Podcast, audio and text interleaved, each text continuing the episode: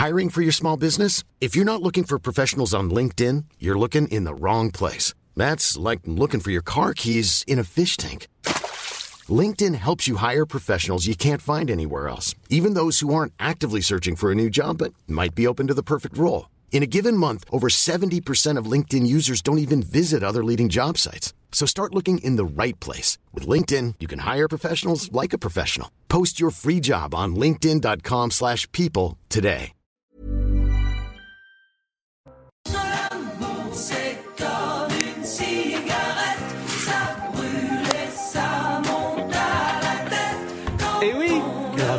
Et il n'y en a pas. C'est ça qui est beau, faut innover. Il n'y en a pas C'est simplement pour écouter Sylvie Varsan. On va parler de la cigarette quand même, parce qu'il y a un rapport. Je salue Geoffroy Lejeune, je salue Georges Fenech, je salue euh, notre ami Jérôme Béglé, et puis il était en équipe de France Espoir, le voici euh, chez les titulaires désormais.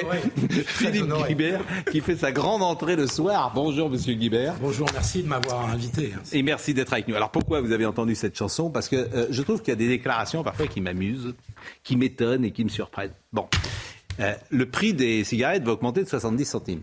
Ouais. On est d'accord.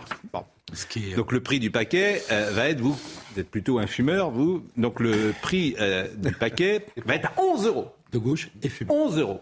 66 francs. Le plus cher de toute l'Europe. 66 francs. Le plus cher. 66 francs. C'est incroyable quand on se dit que ça. C'est a- vrai, que- nous, c'est vrai que c'est incroyable, oui. nous, on- le paquet de cigarettes, quand on avait 18 ans, ça coûtait 5 francs. 3 francs Oui, c'est 50. ça. 66 francs. Bon. Mais la justification d'Elisabeth Borne, je la trouve extravagante. L'inflation, oui. Oui, l'inflation. Donc elle dit, comme tout augmente, on va augmenter aussi le Bien sûr. Mais les salaires, tu as envie de lui dire, eh bon, les salaires, ils n'ont pas augmenté. mais- Donc vous écoutez Elisabeth Borne, parce que c'est la déclaration la plus étonnante du jour. Alors, je vous confirme que le prix du paquet, il va augmenter comme l'inflation.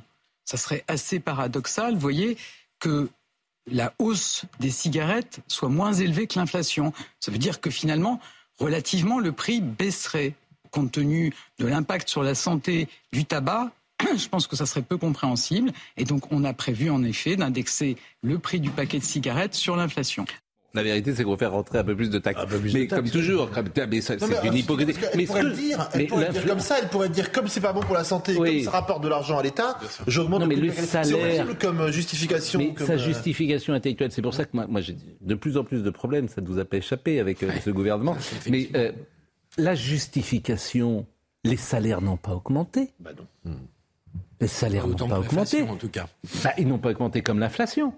Non, Donc c'est. C'est euh, d'autant plus injuste que je vous signale que les cigarettes sont surtout consommées par les revenus les moins importants dans ce pays. C'est une taxe sur les Et que les taxes sur le tabac sont les plus injustes de tout notre système fiscal. Il y a des études là-dessus. 85% je crois euh, de taxes sur un paquet de 11 euros. Oui, c'est ça. On a le paquet de cigarettes le plus cher d'Europe. Bien sûr, tu vas en Allemagne, de c'est. cigarettes, donc Bien le sûr. plus important, parce que Bien sûr. plus le paquet est cher, plus il y a de trafic. En Espagne, le prix est de parfait. 4 euros. C'est la justification, mais en fait, cette capacité, on peut, voilà, ce gouvernement, à mes yeux, hein, il a une capacité à prendre les gens pour des imbéciles que je trouve sidérante. Alors ça a toujours été le cas, peut-être, mais il y a un cynisme dans ce gouvernement, une manière d'expliquer les choses, de prendre les gens pour des imbéciles, qui, à titre personnel, je trouve ça insupportable. Ça date pas d'aujourd'hui. Moi aussi, je trouve ça insupportable parce que je suis fumeur comme euh, Philippe. Mm. Euh, mais euh, Emmanuel Macron, dans son premier quinquennat, avait dit euh, Je vous le promets, avant la fin de mon mandat, le paquet de cigarettes sera à 10 euros. Oui. Là, on a faut applaudir en fait pour cette promesse tenue. C'est que c'est pour une fois quelque chose. Non mais moi ça me choque pas que le paquet de cigarettes soit cher. Simplement, ce qui me choque, j'ai fumé euh, le cigare et bon, bon peu importe. Mais ce qui me choque, c'est que pour l'expliquer, c'est vraiment oui oui à la plage quoi. On donne des expli- on donne une justification qui est qui est lunaire. Technocratique. Bon, enfin voilà, c'est pas non plus un, un drame, mais c'est un état d'esprit, quoi. Et Madame Borne, alors elle, en haute technicienne et haute technocrate, elle nous fait à chaque fois cette, cette façon de prendre les gens pour des. Et puis elle- Alors tout le milieu de la santé publique, il faut le savoir, Oui. Euh, plaide à longueur d'année pour des augmentations permanentes. Ils veulent le, le paquet à 15 euros. Euh, C'était Oui. une bataille des 10 euros et maintenant ça doit être la bataille des 12 ou 13 ou des 15. euh, Bon, les résultats, euh, on Sans va évidemment. efficacité, hein, je signale, parce que la, la, la Si consommation ce gouvernement de était cigarettes... efficace, ça se saurait. quand Non, mais la consommation de cigarettes n'a pas tant baissé que ça les trafics ont explosé. Ça a une seule efficacité, faire rentrer de l'argent. Mais bien sûr, la, vérité, c'est que voilà. On a bien compris. Ils sont, ils C'est sont. ce qu'on appelait quand j'étais étudiant en finances publiques, on appelait ça les recettes de poche. Bon. C'était l'essence plus les cigarettes, maintenant c'est des grosses poches. L'important, dans- évidemment, l'important dans la phrase, c'est de dire que vous avez été dans les finances publiques, ce que je ne savais pas. Cher Jérôme. Ce qui, ce qui me, me surprend, Ouais, vous J'ai encore des petits secrets Bon. pour vous, mon cher Pascal. Euh, les- certes. Bon, l'Italie, les résultats, bon, vous êtes au courant, évidemment. Après la Suède, on va dire la droite conservatrice, on va l'appeler comme ça, fait une nouvelle percée en, Extrême droite comme tout le monde. Non, non, non, non, non. Ah, si. Non, attends, il y a pas l'extrême droite. on va dire post-fasciste. Ah oui, j'ai entendu ça, Post-fasciste. Ça, je ne sais pas ce que c'est, c'est bon. Donc la droite Et après, le conservatrice. fascisme. Oui. Bah, alors le. Ce qui ne veut pas dire grand-chose, mais... Mais tout le monde est post-fasciste euh, à ce c'est moment-là, puisqu'on est après le fascisme, et puis on est post-communiste, et puis on est post-royaliste aussi. On est surtout post-royaliste. C'est pas ce que dit la presse italienne. hein. Est-ce que la démocratie est post-fasciste C'est un sujet de réflexion pour nous là. La presse italienne dit quoi La presse italienne, elle parle de l'alliance centre-droit. Bah oui. Bien sûr. Ouais, en même temps, ça non plus, ça ne veut pas dire grand-chose, parce qu'elle n'est pas de centre droit, Madame même. Bon, Non, non, les le centre résultats. et la droite, quoi. Voyons, euh, voyons les résultats, si vous le voulez bien. Les résultats Fratelli d'Italia, euh, 26%, la Ligue euh, 8,70, Forza Italia 8,12. Ce qui est intéressant, c'est que c'est pas l'extrême droite qui a gagné, c'est l'alliance des droites qui a gagné. Euh, Oui. bah, c'est l'alliance des droites. Moi, j'ai entendu ce matin une mise en perspective sur les radios et les télévisions qui m'a surpris, mais je n'en suis pas étonné. Euh, Emmanuel Macron euh, a tweeté, et euh, assez sobrement d'ailleurs, le président de la République, et vous allez pouvoir, le peuple italien a fait un choix démocratique et souverain. Nous le respectons en tant que pays voisin et amis. Nous devons continuer à œuvrer ensemble. En revanche, il y a beaucoup de tweets qui peuvent faire réagir. Euh, euh, Marine Le Pen, le peuple italien a décidé de reprendre son destin en main en élisant un gouvernement patriote et souverainiste. Euh, Clémentine Autain, alors évidemment la gauche euh, est déchaînée et l'extrême gauche plus encore. Tragique, les héritiers de Mussolini prennent le pouvoir en Italie. Les politiques néolibérales et la disparition de la gauche ont permis ça. Ici, nous avons tenu bon. Maintenant, gagnons la course de vitesse face au RN. Ce soir, solidarité avec tous les progressistes italiens.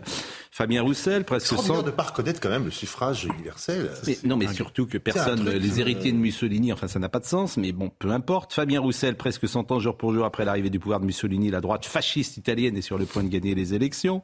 Cette catastrophe doit provoquer un sursaut à gauche. Alors Julien Drey, qui est un homme de gauche, c'est intéressant ce qu'a dit Ju- Julien Drey. En Italie, si Mélanie réussit son pari, elle le fait beaucoup au détriment de son allié Salvini. Alors c'est pas ce tweet-là que je voulais euh, vous montrer, c'était euh, l'autre tweet. C'est Euh, celui où il dit que Bah, évidemment. en termes de fascisme Bah, et pas comprendre voilà. la situation italienne. Bah, évidemment. Alors je vais aller le Il chercher comme un grand parce que euh, c'est pas évidemment ce tweet-là que je voulais vous montrer parce que lui-même a fustigé les réactions de gauche.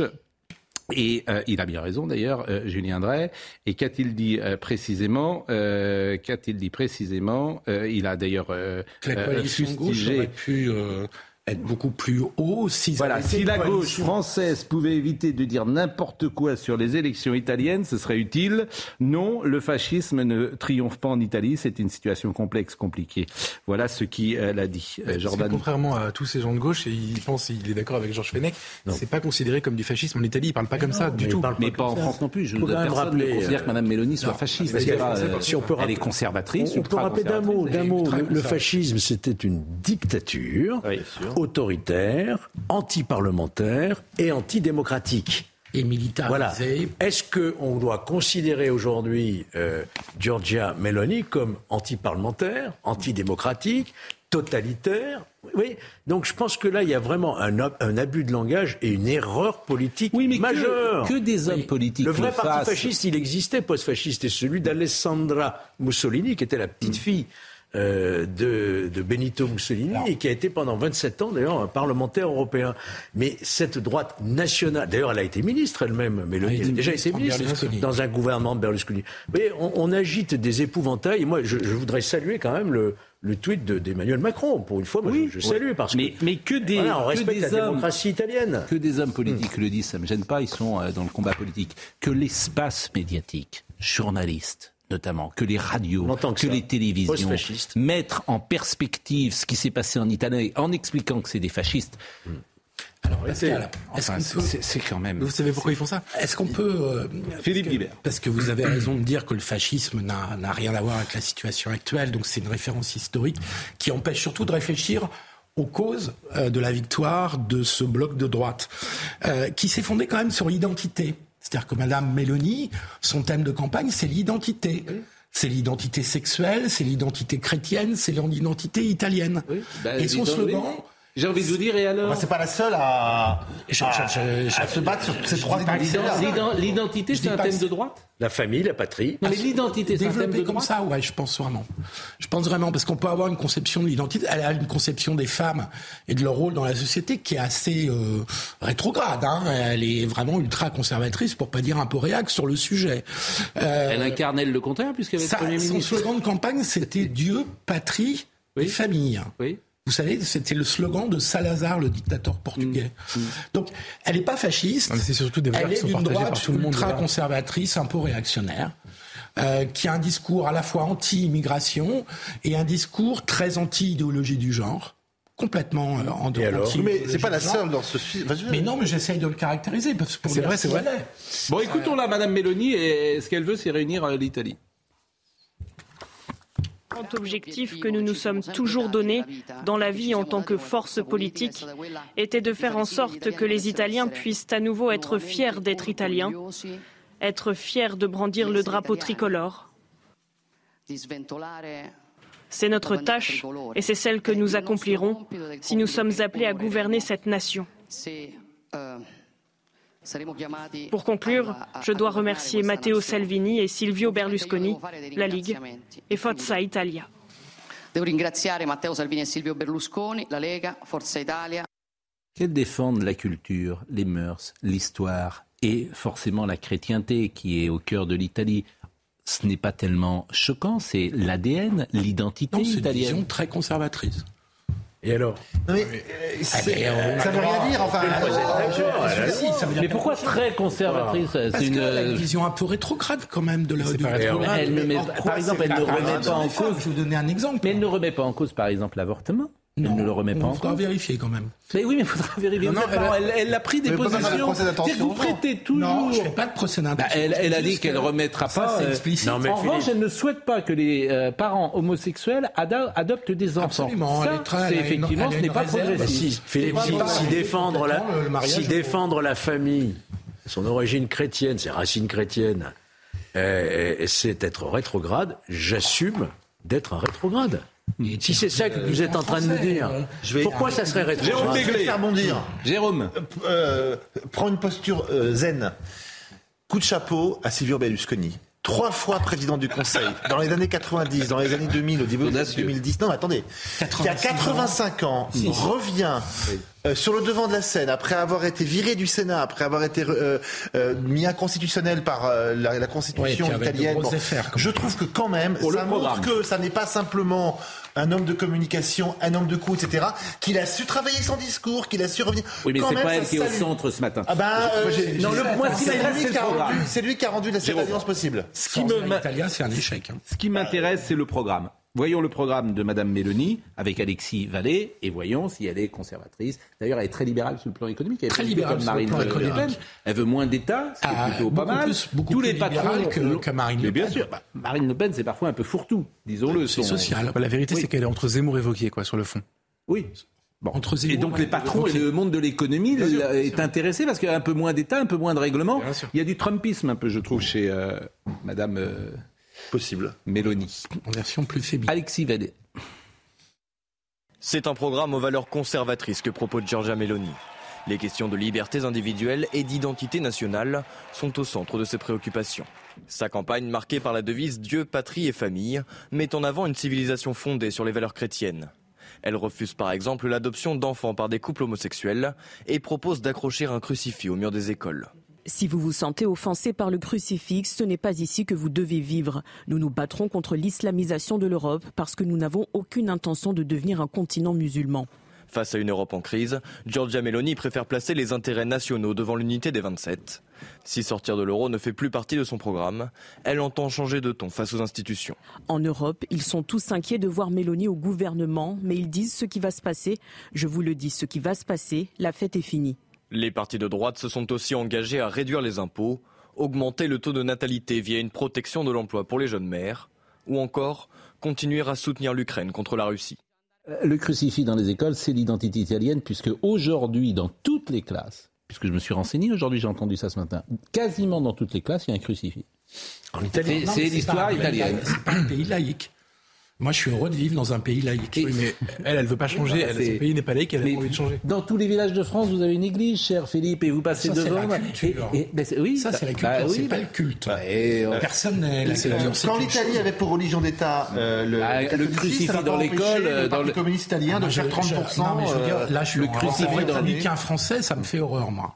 Je respecte complètement les croyances et la religion, notamment chrétienne en particulier, mais, mais elle n'a pas sa place à l'école. Madame von der Leyen, parce que ça m'intéresse. Je pense que euh, bah, elle est euh, en partie responsable de la victoire de Mélanie, parce que ces menaces, les petites menaces à peine volées, voilà. Moi, je pense que vous prenez les grands axes du programme de Mélanie, euh, c'est-à-dire en gros ce que vous avez dit sur l'économie, le moins d'impôts, etc., plus de liberté pour les entreprises, la partie identité, la partie immigration, évidemment.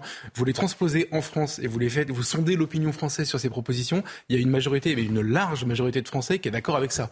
Et vraiment. Et d'ailleurs, je pense que c'est pour la ça dimension que les un doute. non, sur les racines chrétiennes. En gros, nous en France, on dit racines chrétiennes, les Français sont d'accord avec ça, assez majoritairement.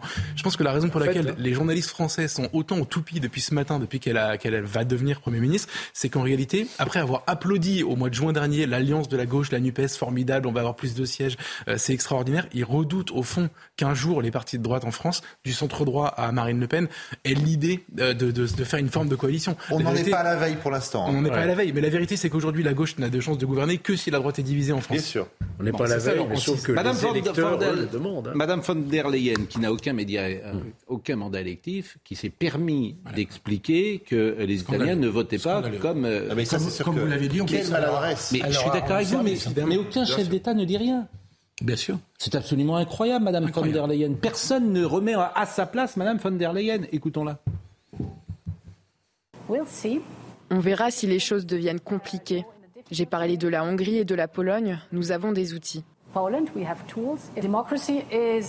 La démocratie est un travail constant. Nous n'avons jamais fini. Ce n'est jamais sûr, vous savez. Vous le mettez dans une boîte et vous le gardez. Mais la question est de savoir comment les gens défendent la démocratie. Nous verrons le résultat des élections en Italie. Nous avons également eu des élections en Suède. Mon approche est que, quel que soit le gouvernement démocratique qui est prêt à travailler avec nous, nous travaillons ensemble. Mais qui est cette dame? Pourquoi elle vous donne Présidente de la Commission Mais européenne, qui sont ces gens? Non élue. Non élus Moi, je n'ai que faire de la vie de Madame von der Leyen. Bien sûr. Et vraisemblablement Que faire contribué à, Je veux à dire, donner c'est- des centaines ces gens de sont milliers absolument- des dizaines de milliers c'est d'euros à la ma- coalition de droite en Italie. Écoutez, franchement, il n'y a pas de leçon à donner sur l'Europe depuis Et vous 30 savez, ans. Jacques Delors, qui était à sa place il y a 30 ans, disait que si on vote contre Maastricht, on n'a pas sa place dans la démocratie. Donc Bon, c'est une écoutons Monsieur tradition Salvini. européiste. euh, Monsieur Salvini qui a répondu à Madame von der Leyen.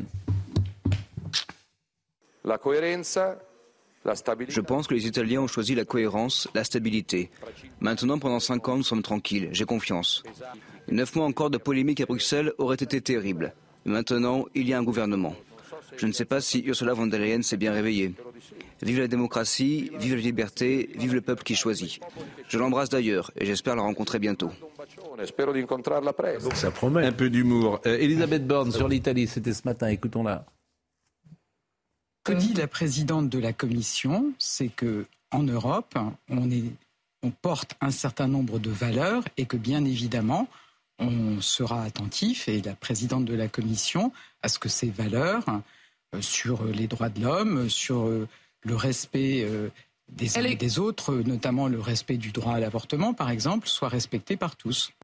D'abord, il ne sera pas remis en cause et Madame Mélanie s'y est engagée. Mais ce ton-là est insupportable. On sera.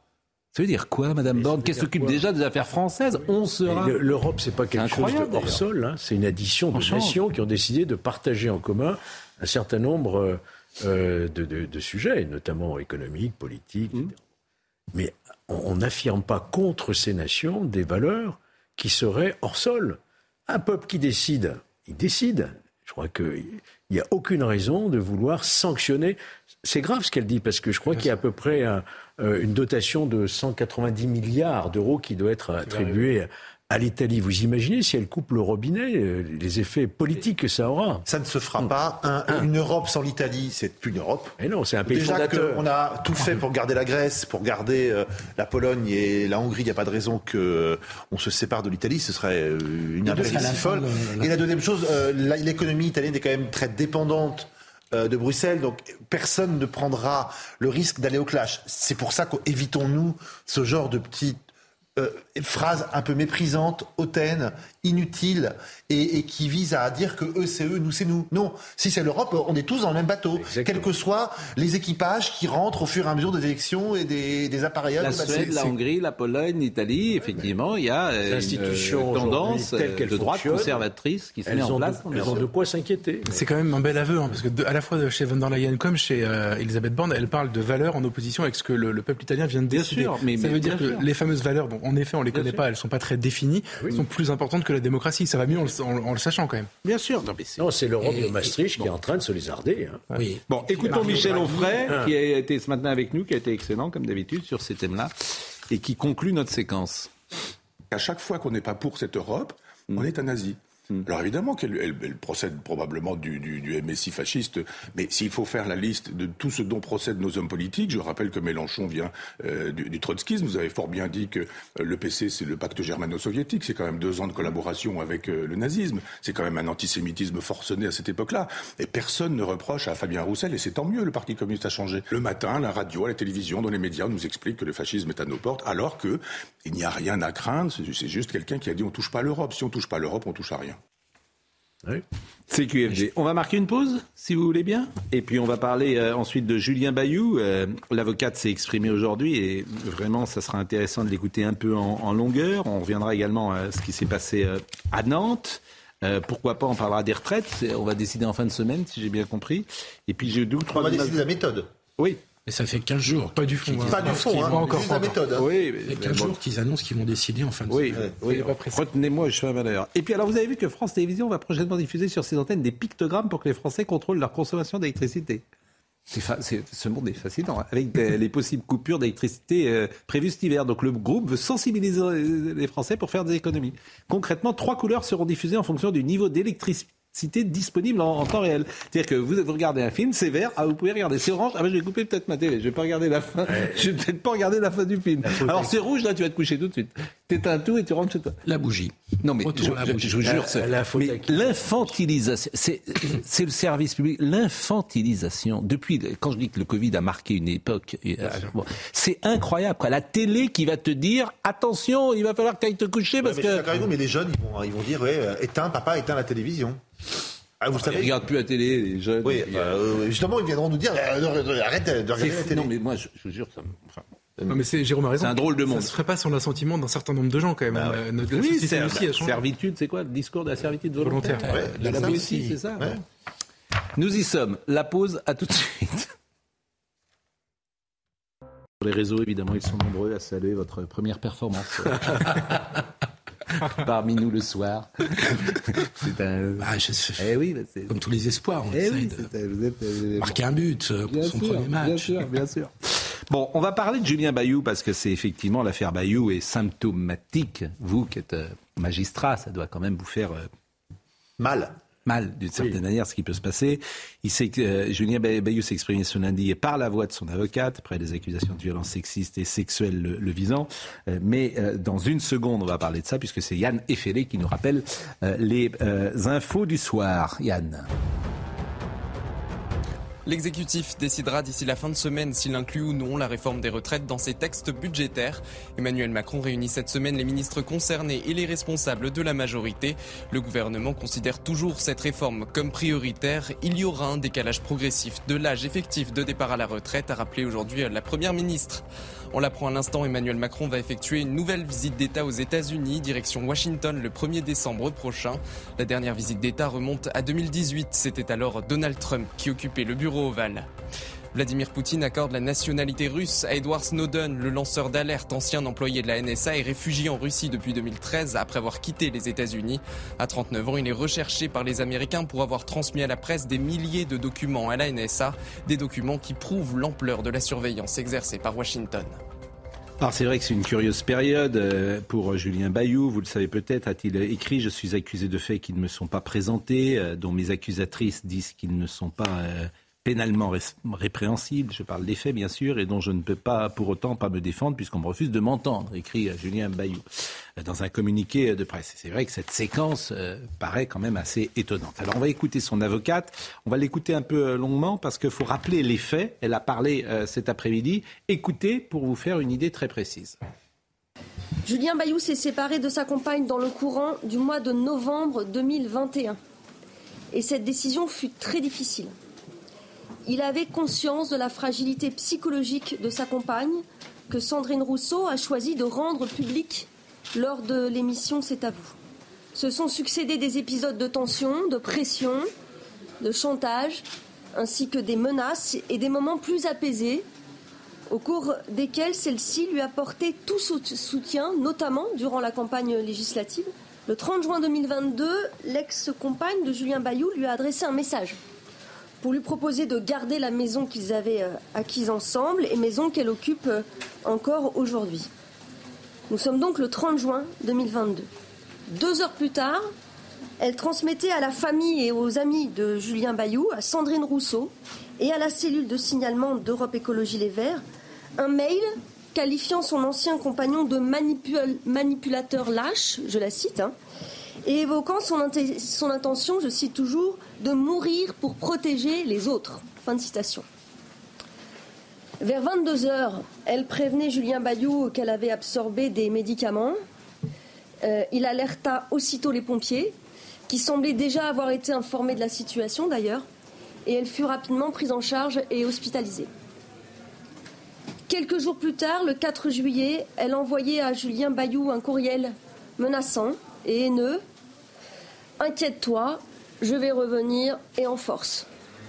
Dans ce courriel, elle l'assure de sa volonté de le mettre, je cite, hors d'état de nuire, et elle lui prédit, je cite toujours, une chute douloureuse. Le courriel se termine par ces mots Ta mère te vomit d'où elle est. Je vous rappelle que la mère de Julien Bayou est décédée lorsqu'il avait 5 ans à peine. Moi, je trouve ça. euh, On n'a pas- franchement, on- n'a pas, envie de commenter. hein. C'est, c'est vraiment quelque chose de, qui nous prend à la gorge, je dirais. Voilà, euh, des faits dont on ne connaît pas la nature. Il n'y a pas d'enquête. La justice n'est pas saisie, que je sache. L'intéressé lui-même nous dit c'est Kafka. On me fait un procès, mais je ne sais pas de quoi il s'agit, donc je ne peux pas me défendre. Ce qu'on comprend, c'est qu'il s'agit d'un divorce difficile, qui a eu volonté sans doute de vengeance de part et d'autre, j'en sais rien. Mais toujours est-il que les conséquences politiques majeures, puisqu'il abandonne la direction de, son parti, on ne les comprend pas en l'état actuel. Pourquoi a-t-il démissionné? C'est la question qu'on se pose. Puisque lui-même dit je ne sais pas ce qu'on me reproche.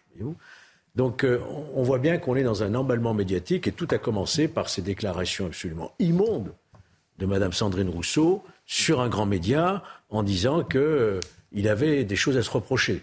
Bon.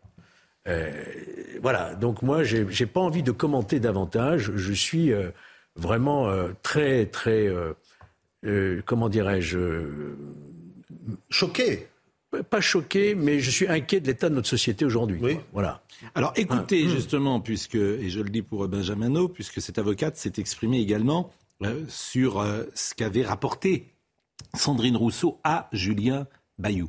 Et elle lui dit plusieurs fois, dans des conversations manifestement euh, privées, quoi, en- en- entre eux, il n'y a rien d'illégal dans ce qui a été fait. Écoutez ce passage de l'avocate qui s'appelle, j'ai pas cité son nom, elle s'appelle Madame Dosé. Marie Dosé. Marie Dosé. Seule chose que Julien Bayou sait de Sandrine Rou- Rousseau, c'est j'ai mené ma petite enquête, j'ai mené mon enquête et il n'y a rien d'illégal. Donc vous êtes renseigné, quand elle le renseigne, voilà ce qu'elle lui dit. C'est tout. Nous ne savons rien de plus. Strictement rien. Mais Madame Rousseau a quand même pris la parole dans l'émission euh, chez Anne-Elisabeth Lemoine l'autre jour. dans Ça pue le France. règlement de compte politique. Ça pue les règlements de compte politique sordides.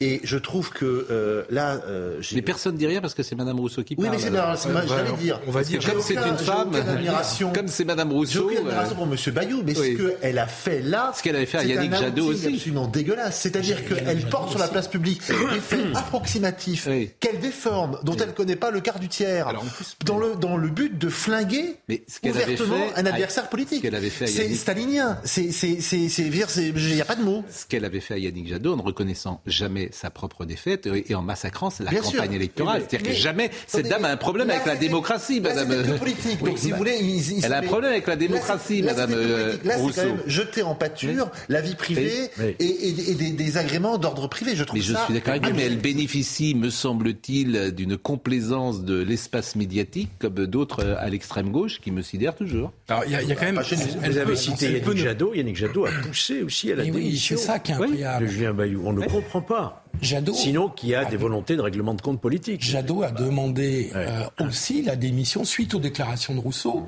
qui ressemble à une sorte de fatwa. C'est-à-dire qu'en fait, elle l'a tué en révélant ça publiquement. Euh, Jadot a, a dit Bayou doit démissionner. Donc il a validé la démarche de Sandrine Rousseau. Et tout ça se passe à un mois ou deux du congrès de LV. Euh, donc c'est clairement une instrumentalisation de la vie privée à des fins strictement politiques. Tout ça est vrai, mais, euh, mais Jadot, c'est juste un nul, un lâche et un faible. Mais euh, on comprend bien son intérêt. Non, mais je veux dire, c'est juste de la nullité ou de la bêtise ou de la faiblesse. alors, je- je- je- je- le modérateur que je suis enlève pour vous le mot nul, si vous me permettez. Ah bah moi, le- je, le- garde, si vous me permettez. Oui, bah, c'est- bon, nul, Pascal. Non, Alors, c'est nul, c'est pas la même chose que c'est un nul. Vous voyez, il En l'espèce, il est très nul. Dis- disons Mais- que son action peut être nulle, ou vous la trouvez nulle, mais on va essayer de ne pas le personnaliser Mais je- en disant vais- il est nul, il est lâche, il est ceci. Gardez-en un peu sous le pied parce que vous allez devoir me modérer à nouveau sur Sandrine Non, non, je, Euh, fais attention simplement aux attaques justement, je pèse- entre guillemets ad, ad nominem. Ad hominem. Ad hominem. oh, Ah, oui. ah, mais pardon, Ah, j'assume, sûr, je suis ad- désolé, c'est vraiment ce ad- ad hominem. Mais Sandrine Rousseau, et là je pèse mes mots, est devenue, avec cette histoire, euh, on pouvait la contester avant politiquement, etc., mais avec cette histoire, elle est devenue réellement un danger public, au Oui. vrai sens du terme. C'est-à-dire qu'elle fait peser un, un- danger sur notre société et sur son débat public. Ce qui, parce que ce qui est gravissime, c'est que il y a, en amont de tout ça, il y a la création de cette commission interne à Europe Écologie, euh, Écologie Les Verts sur euh, les, les violences faites aux femmes, etc. Elle, elle en est membre et elle a connaissance de ce qui est rapporté à cette commission. absolument. Mais elle ne le dit à personne. Quand Julien Bayou dit aujourd'hui, je sais même pas de quoi je suis accusé, c'est parce qu'elle n'a pas voulu lui dire. Il a écrit à quatre reprises, c'est ce que dit son avocate, et il le dit lui-même, pour être entendu, pour pouvoir se défendre. Et il- elle, elle n'a pas voulu lui dire de quoi il était accusé. Donc elle joue à la fois le rôle du, du- du magistrat instructeur, ça va plaire à Georges Fenech, et en même temps elle rend Ah la non, justice Madame également. Rou- mais Madame Rousseau, deux en même temps. Elle est Madame Rousseau, elle est terrible, elle veut gouverner nos vies privées. etc. Alors écoutez sur le déballage que dit euh, l'avocate, le déballage public. Ce vulgaire déballage est indigne d'une société aussi avancée que la nôtre et Julien Bayou constate avec amertume et colère l'instrumentalisation du juste combat contre les violences sexuelles et sexistes à des fins politiques. Personne n'ignore que le congrès des écologistes se tient en fin d'année. L'ambition politicienne ne saurait justifier toutes les croisades. La vie privée ne peut être rendue publique que si elle recèle des comportements pénalement sanctionnés, sauf à prendre le risque de sombrer dans l'arbitraire. Or, c'est précisément cette, barri- cette barrière qui vient d'être franchie avec une désinvolture au bas mot inquiétante. Ça, oui, il n'y a plus de frontières entre la vie privée et la vie publique. Non. Il y a une régression par rapport aux procès staliniens de, de- de- qui sont célèbres. hein. C'est que les procès staliniens, il y avait une tentative de mise en scène d'un procès. Mm. C'est-à-dire que c'était préparé pendant des semaines. Les preuves, les, les mensonges étaient accumulés officiellement. C'est ce qui se passe, là. Et, et les types, étaient, les accusés, étaient obligés de, de- de- d'avouer. Là, il n'y a même plus besoin de ça. On y va directement. Elle lance une fatwa sur euh, c'est à vous. Et euh, c'est terminé pour Julien Bayou, qui, à mon avis, quand même, aurait dû résister. Elle n'aurait pas Il dû a eu tort de démissionner. Bon. On termine, là encore. Pendant qu'on parlait, Pascal, moi j'ai une consoeur journaliste qui s'appelle Ala Oukili qui m'a envoyé le- un, un thread sur euh, Twitter d'une ex-compagne de Julien Bayou, parce que maintenant on en est là, qui témoigne d'exactement de l'inverse, en expliquant que contrairement à ce qui est raconté, il n'est pas du tout comme ça, etc. Et on va dans le- le- la lettre de l'avocate, elle explique combien faudra-t-il de témoignages pour Ouais, euh, ça. invalider. On va tout savoir de la vie de Julien Exactement. Bayou, qui Et ben, en voilà un qui va dire l'inverse. Et moi, Julien Drey m'a dit hier, on avait, j'avais la chance de débattre ici avec lui.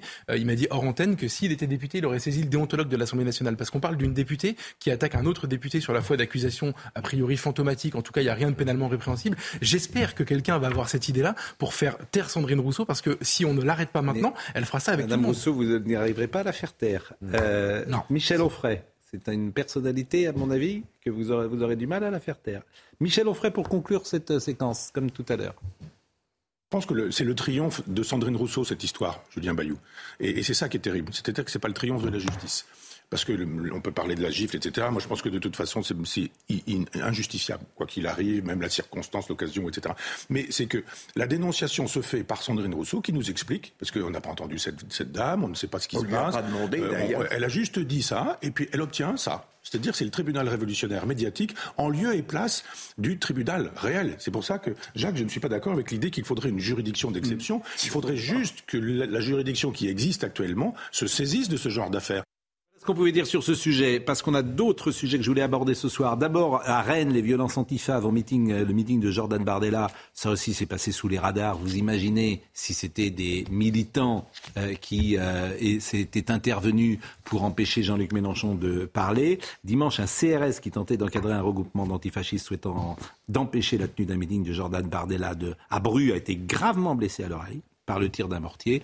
Vous avez ce tweet de Jordan Bardella euh, qui lui rend hommage. Les milices Antifa ont réussi à accéder à la ferme où devait se tenir notre meeting. Un cocktail Molotov a été lancé contre l'une de nos voitures qui a pris feu. C'est un véritable scandale dont est directement responsable le préfet d'I- d'Ille- d'Ille-et-Vilaine. Et il a ajouté un fonctionnaire de police qui assurait notre protection en Bretagne a perdu l'audition suite à l'explosion du bombe artisanal lancé par l'ultra-gauche. Mais les Antifa, ils ont tous les droits en France. C'est ça le vrai C'est ça qui est quand même un vrai problème. Les Antifa ont, les, ont, ont- ont tous les droits. On ne, le- on, on- on ne va pas euh, au contact. C'est un non-événement, Pascal. C'est-à-dire Bah, Si, je, veux- si je, je vois le communiqué, je crois, de, la préfecture, Hmm.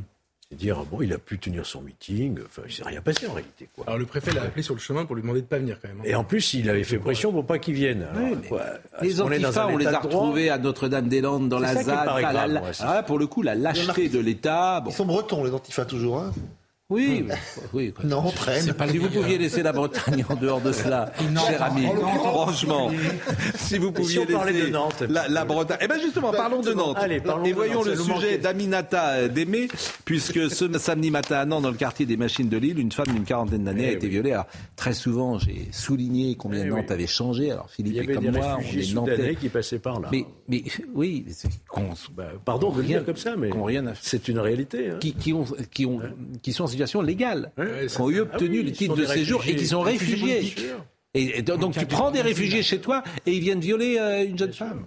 Mon Dieu. Voyez le sujet d'Aminata Démé. C'est dans le quartier de l'île de Nantes, tout près des espaces d'animation et d'exposition, que le drame a eu lieu. Une femme de 40 ans a été violée en se rendant chez une amie peu avant 6 heures ce samedi.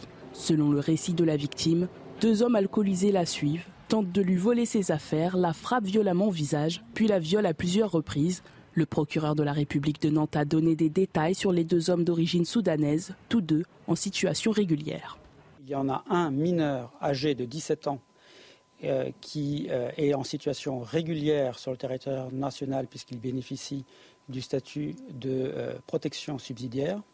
Quant au second, âgé de 27 ans, il est également en situation régulière sur le territoire national puisqu'il bénéficie du statut de réfugié. L'un comme l'autre était inconnu des, des services de police et de justice.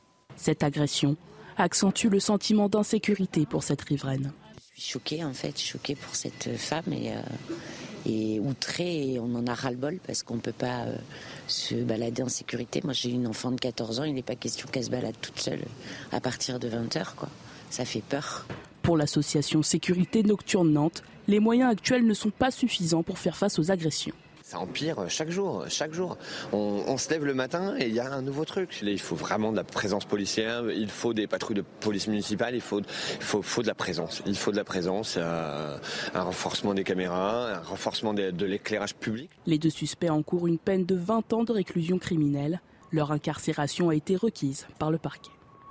Alors j'avais reçu il y a quelques jours Pascal Bolo, euh, qui est le directeur de la sécurité à Nantes. Et on a vu un échange un peu musclé, parce que même si la mairie de Nantes n'est pas responsable de tout, bien sûr, c'est euh, l'État. euh, mais il se trouve que la ville, par exemple, a pris tellement de retard avec Jean-Marc Ayrault. Nice, il y a 650 policiers municipaux. À Nantes, il y en a moins de 200. Combien de caméras? Voilà. Ah, il y a très peu de- il y a moins de caméras à Nantes qu'il y a à la Baule. parce que tu ne rattrapes pas le temps là- perdu. Parce que Jean-Marc Ayrault, pour des raisons idéologiques, c'était pas un sujet pour lui. Résultat, la ville est dans cet À état-là. l'époque de Jean-Marc Ayrault, la ville de Nantes était considérée comme une des plus agréables de France. Mais, Et il a reçu, la, il a été Marianne d'or, enfin, il, il- il mais- était considéré comme le meilleur maire de France. Bravo. Parce qu'aujourd'hui, on parle de. Bravo. Bon, là, en plus, toute cette scène a été filmée par une caméra vidéo. et C'est grâce à la caméra vidéo que ces gens ont pu être interpellés. C'est important de le dire. Alors, écoutez, Monsieur Bolo, je vous assure, j'ai rien contre lui, mais sa déclaration est.